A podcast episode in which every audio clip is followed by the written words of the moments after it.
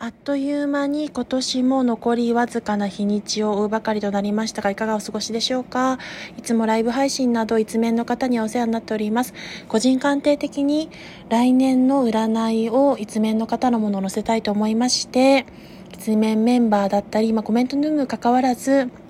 その方たちの個人鑑定もそうですが、えっと、週間占いも今後も載せていきたいと思います。よろしくお願いいたします。美咲さんに向けてというところで、カップのエース、愛情と絆のカード、気持ちが満ち溢れる感情面が満たされるカードが出てまいりましたが、原点回帰に帰ることによって初心に戻れる、気持ちを新たにできるというところと、日常に幸せな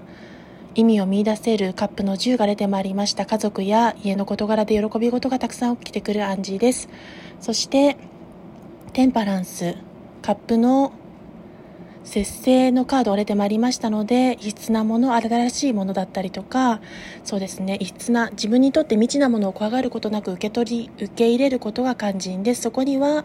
カップのキングが示すように寛大さと受容力、柔軟性を発揮することが肝心となってまいりますが、それによって最終未来には、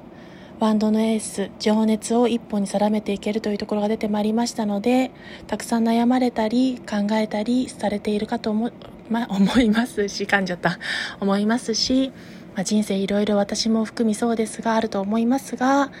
これからも新しい新年、1年間を楽しんでいけたらいいなと思いますし、共にまたこのご縁を頂戴して仲良くしていただけたら嬉しいです。それでは失礼します。